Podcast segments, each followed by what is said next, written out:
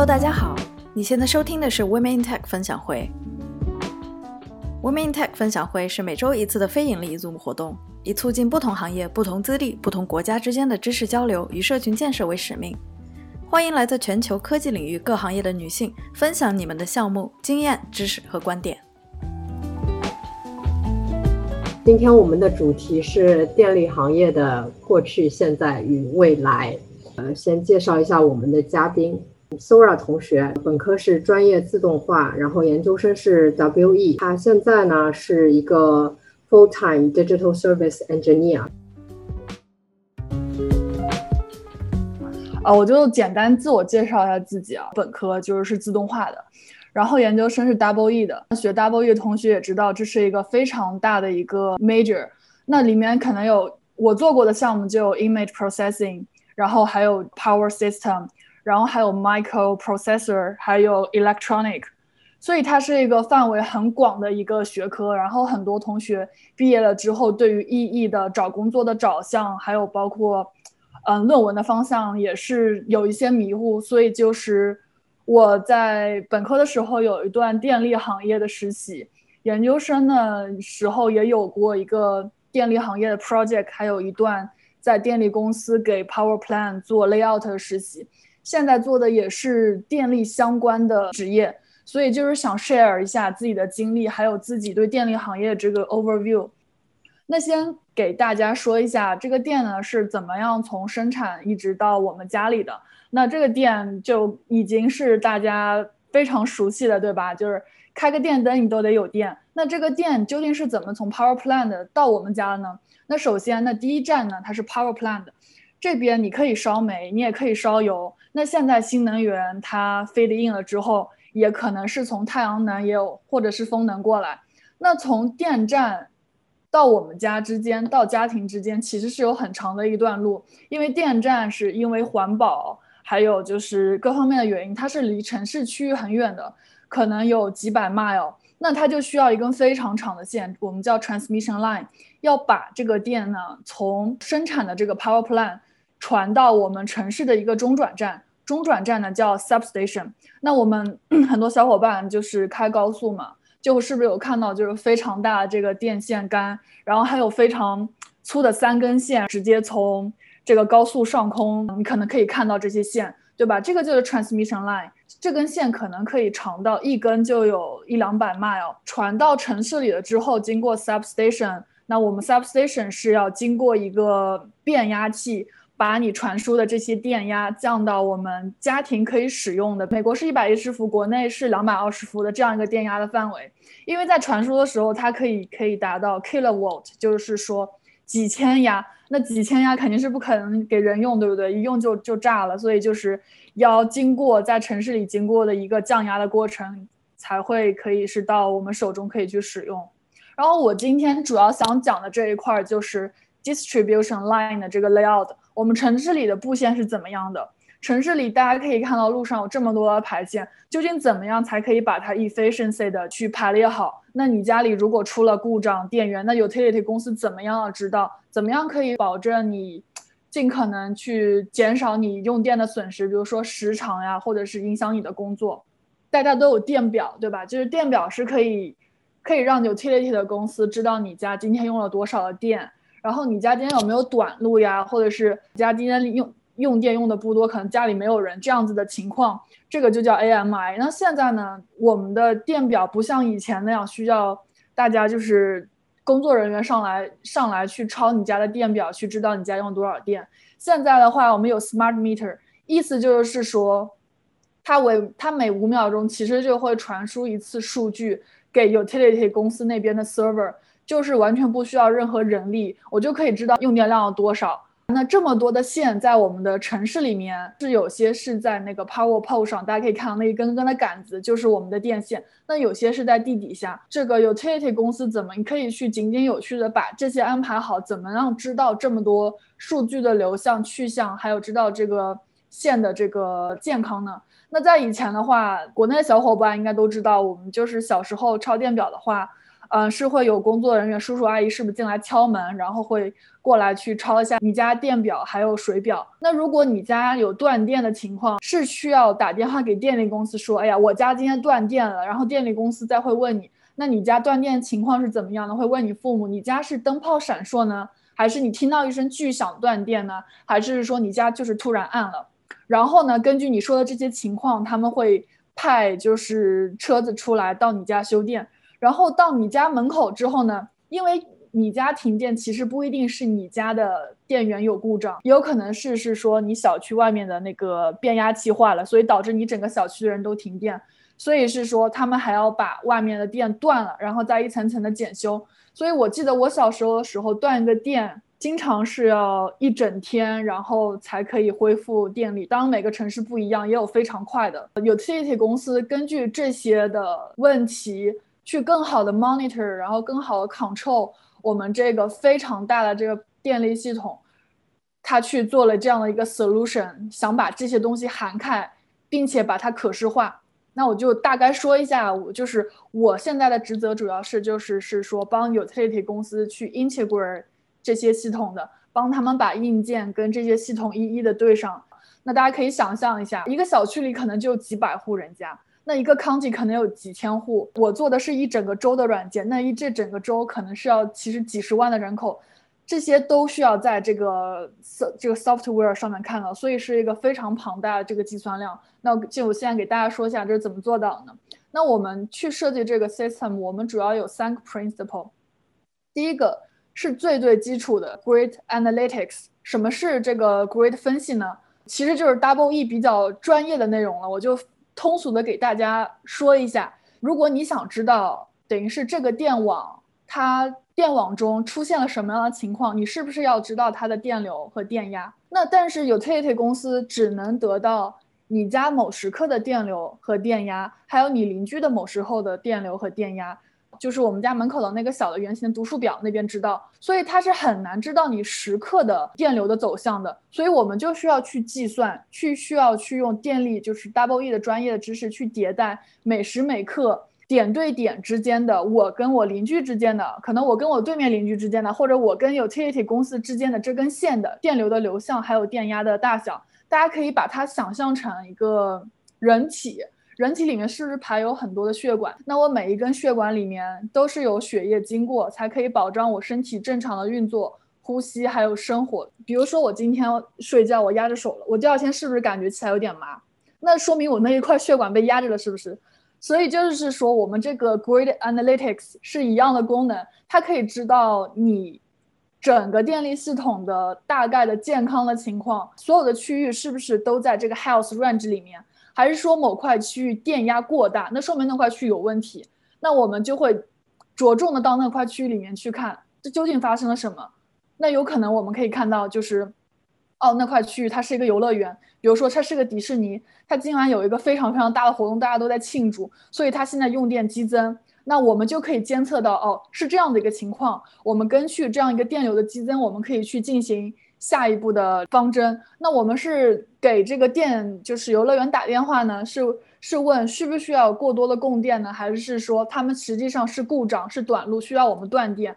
那这是都是后面根据这个 analytic 我们可以看出来的东西。然后第二个方针，它是 electric office，这个是什么意思呢？就是。运用这个软件的人，并不是每个人都可以接触到，因为这个也涉及到一些 government compliance 的问题。毕竟是你整个州的电力系统的 layout，你所有的电流的走向。也就是说，如果我知道这张地图，我其实就可以知道你家的电线在哪里。有些人知道，那他可能就去断你家的电或怎么样，就很危险，对不对？所以就是每个州实际上都有自己的 control center 控制中心，然后里面只有部分人，大概就是。十几个人可以有权利去接触到这个。对于某一些的 device，我们也是可以控控制的。这也是美国 utility 现在正在更新换代一件事情。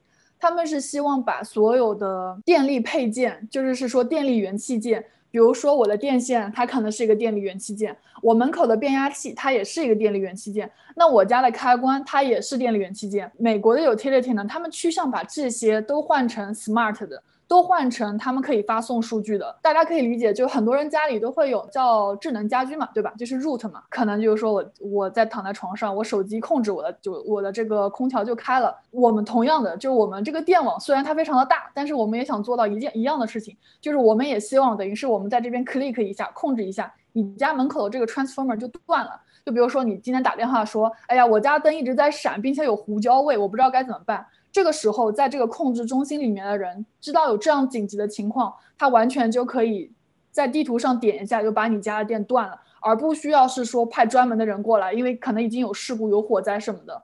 所以这是一个非常 efficiency 的事情，也是等于是现在在更新换代一件事情。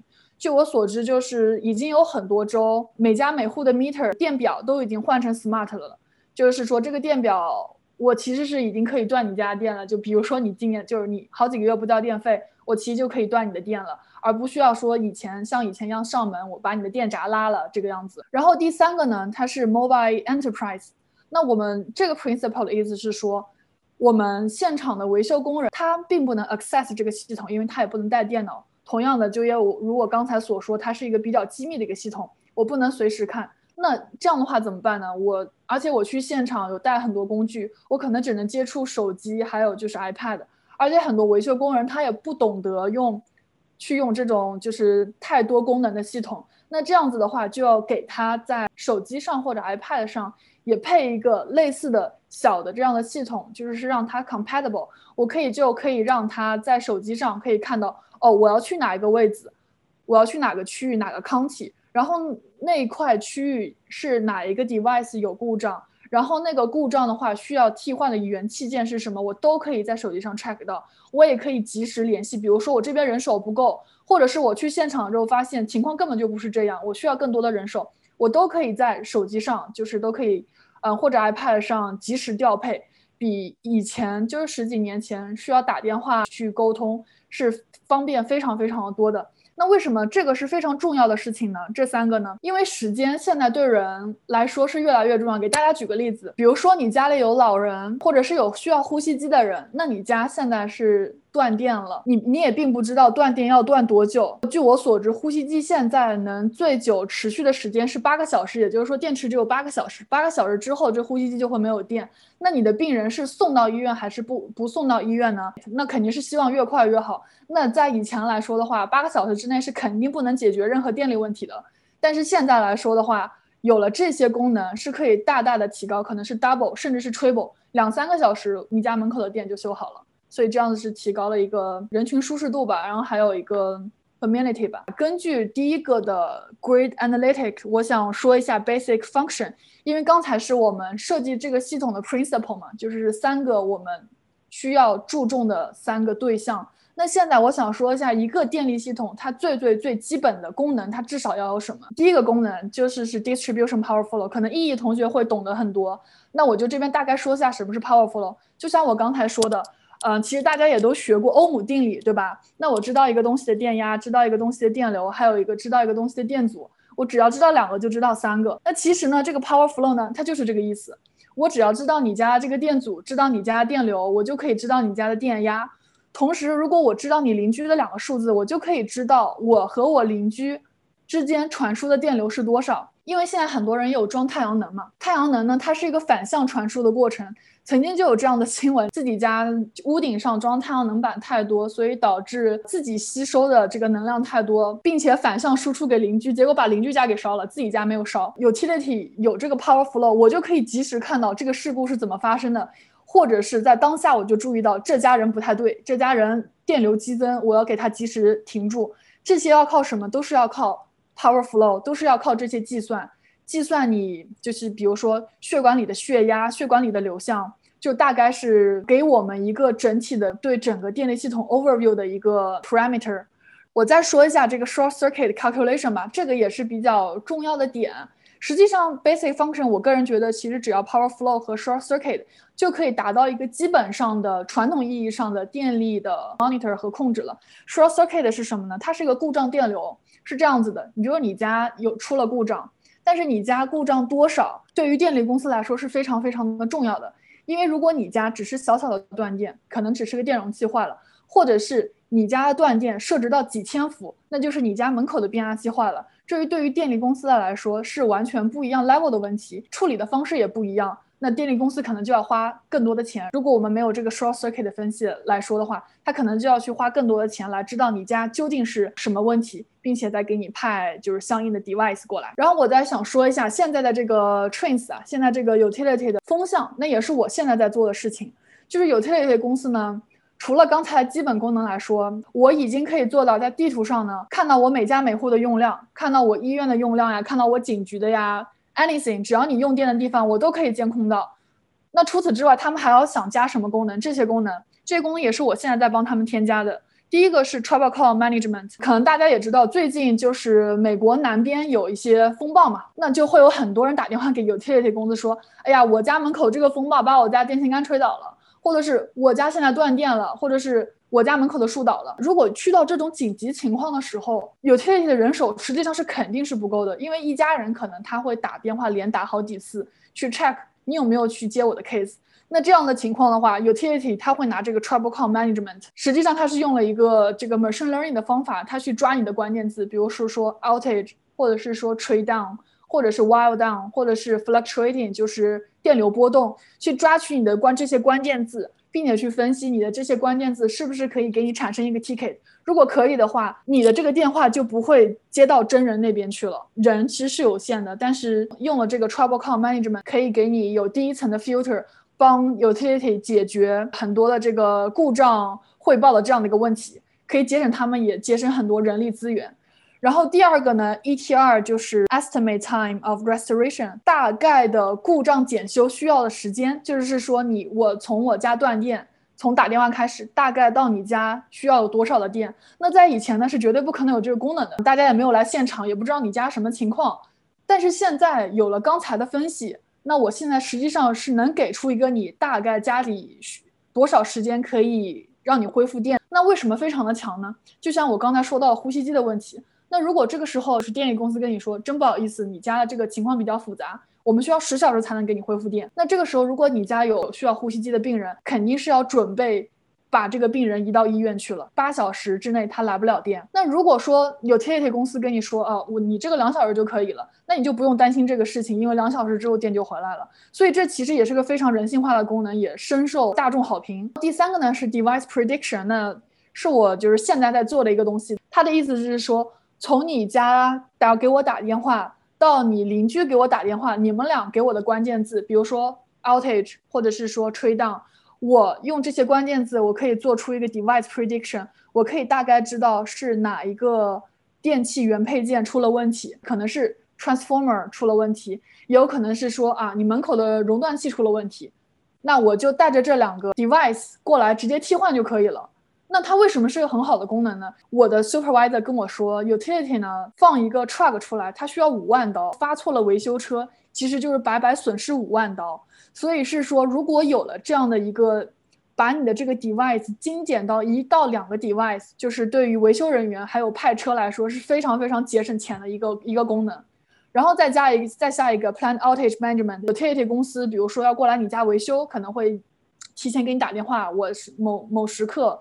嗯，我们家要断电两小时啥的。那现在呢，这个功能呢，它就是直接把这个 outage 的信息直接发到你的手手机上或者你的邮箱里。那对于一些老人家不用手机的呢，是给他们直接呢发送到他们的信箱里面，所以是非常方便的。第六个功能了，它是一个 storm assessment。那它是一个对于某些州来说非常有用的一个功能。它是用这个 deep learning 还是这个 machine learning 呢？是预测。我这次风暴可能受灾的区域是哪块地方？哦，比如说是佛州，因为我知道佛州最近一段时间它它是来风暴了。那比如说奥兰多这块区域，那是我这次 storm assessment 预计可能会受灾最严重的区域。那我就可以提前把我的 crew 还把我的 truck 把我的所有的 resource 往奥兰多那边集中。所以一旦是这个风暴过了之后，那我可以非常快速的把把这些故障排除。最后的功能呢是 crew work management。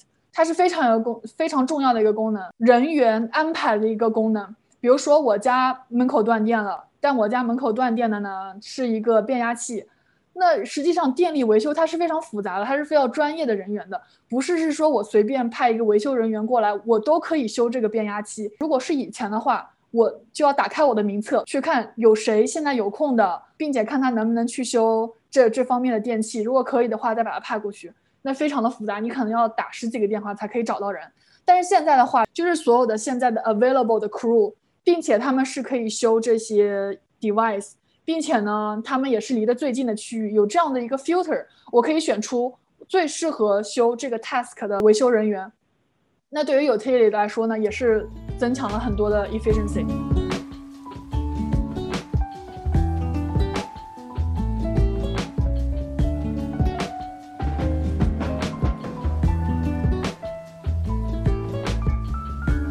现在呢，美国的 utility 呢，就是正在发生些什么呢？第一个就是 serverless，serverless 就是说他们不想再买更多的 server，不想再买更多伺服器去进行计算了。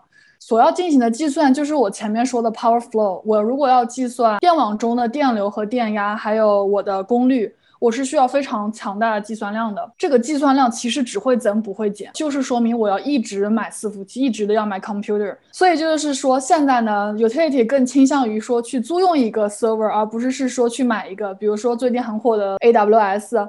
啊，也是等于是我们公司准备之后可能是想用的一个服务，想租用呢 AWS 一些 server 去进行一些计算，然后呢，并且呢，我们还想把一些不重要的 data 放到 cloud 上面去，因为确实是很便宜，对于我们自己建造 data center，cloud storage 确实是一个不错的选择。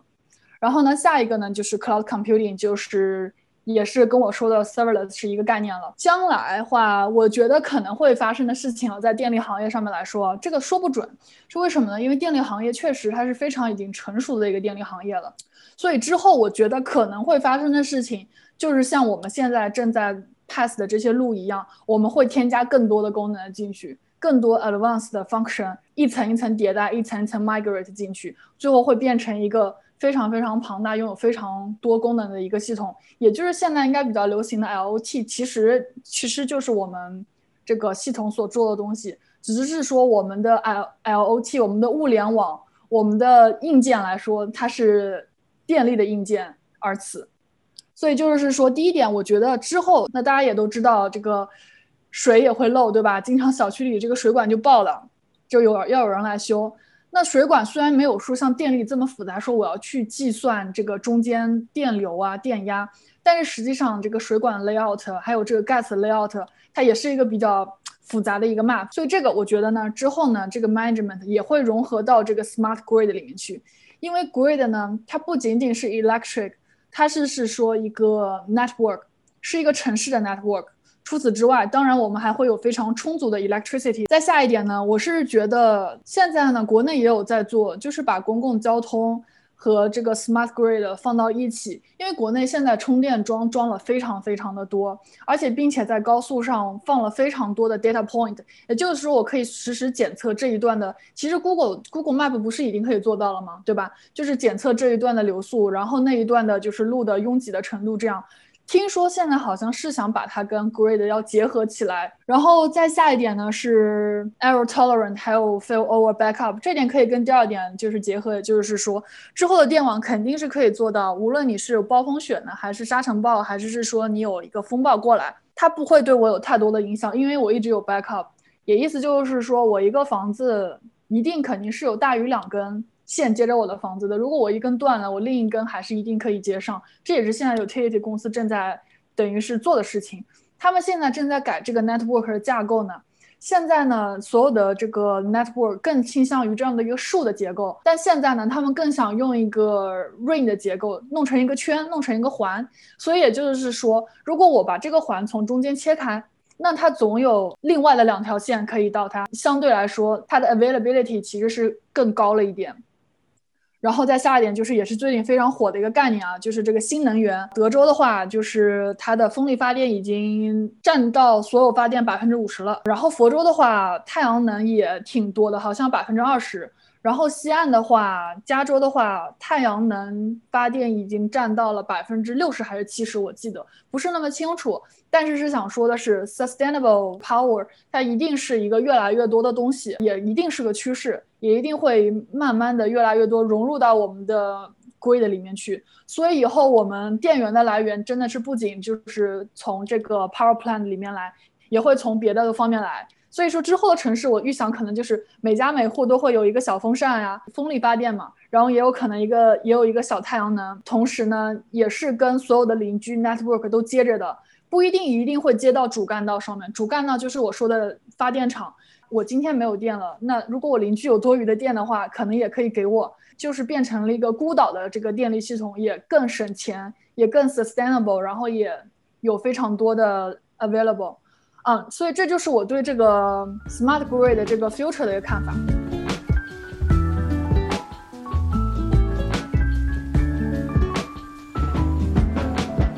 感谢大家的收听。如果你喜欢我们的内容，你可以在微信搜索 Women Tech 分享会，关注我们的公众号。欢迎大家留言评论与我们互动。希望大家把我们推荐给朋友们，帮助我们把知识和女性力量传播给更多的人。感谢收听。我们下期再见。